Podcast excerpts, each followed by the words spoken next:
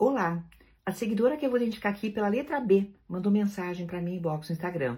E ela fala uma sobre um assunto que muitas vezes eu respondo nos stories, mas hoje eu vou fazer no feed.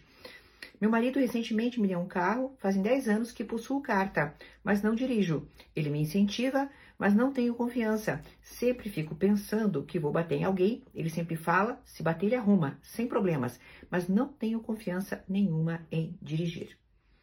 Bem, querida, a questão do condutor habilitado não conseguir dirigir é tão grande que hoje praticamente todas as autoescolas têm aulas especiais para condutores que são habilitados, mas não têm coragem de sair. Então, essa é uma indicação que eu te faço que é muito fácil de você procurar.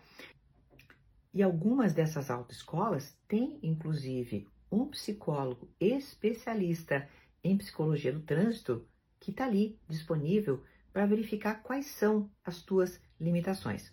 Mas basicamente eu vou te dizer o seguinte, que é uma coisa que também pode ser feita por várias pessoas. Toda vez que você tem medo de alguma coisa, você está muito sensibilizado àquilo. Uma técnica bem interessante para perder qualquer medo, seja o de dirigir, seja o de sair na rua, pegar elevador ou qualquer coisa assim, a gente chama de dessensibilização sistemática. O que, que quer dizer isso? Você vai se submetendo primeiro a estímulos pequenos que não tenham muito risco, então são estímulos seguros, mas que aos poucos vão aumentando. O que, que vai acontecendo? Você vai criando uma autoconfiança à medida em que você se expõe àquilo.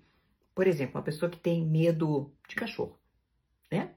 Então, ela pode começar assistindo vídeos de cachorros com pessoas, pode se aproximar de cachorros com uma grade no meio, pode começar, por exemplo, agradando um cachorrinho que sabidamente é bem calmo, pequenininho, que não vai causar dano nenhum, para depois essa pessoa ir se habituando com o cachorro com o qual, por exemplo, ela tenha que conviver. Estou fazendo uma hipótese.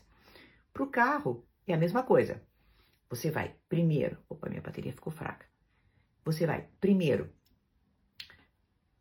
por ruas, por exemplo, pouco movimentadas, com alguém bem compreensivo do teu lado, por isso que muitas, muitas vezes tem essas aulas para condutores habilitados, ou seja, você vai aos poucos se colocando naquelas situações que vão, à medida em que você vai avançando, né, ficando mais fáceis de superar, e aí chega um ponto e você se dessensibiliza.